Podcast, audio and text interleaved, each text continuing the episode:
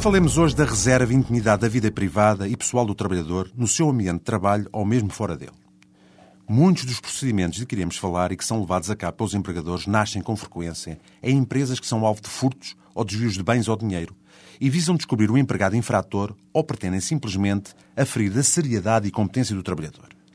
Pode o empregador, por exemplo, utilizar falsos clientes para pôr à prova os seus trabalhadores, provocando um conflito, dando-lhes dinheiro a mais ou propondo-lhes mesmo a meias a prática de um desvio de bens ou dinheiro?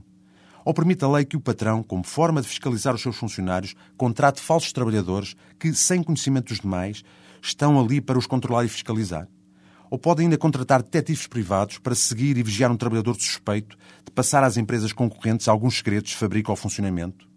É possível falar-se também de escutas telefónicas, abertura de correspondência, leitura do correio eletrónico ou da colocação de câmaras de vídeo no local de trabalho sem o conhecimento e percepção dos trabalhadores, chamadas câmaras ocultas.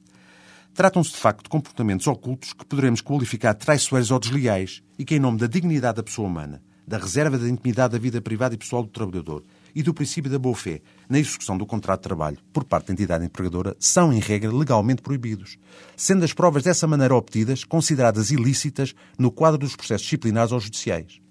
Aliás, algumas dessas práticas, mesmo que haja o conhecimento ou mesmo o consentimento do trabalhador, continuam a ser ilegais, por estarem pelo menos envolvidos também direitos terceiros, o caso das comunicações telefónicas, eletrónicas ou correspondência em que há um ou outra que nos responde ou que nos comunica. Podem finalmente as entidades empregadoras sujeitar os seus trabalhadores a revistas nas suas pessoas, bens e espaços privados ou pessoais existentes dentro das instalações da empresa, por suspeitarem que os mesmos furtaram bens ou dinheiro? Pensamos que, em regra, essa revista, caso não seja permitida pelo trabalhador, só deve ser efetuada pela autoridade policial, para esse efeito chamado ao local, devendo, quando autorizada, ser concretizada da forma menos intrusiva que a situação permitir.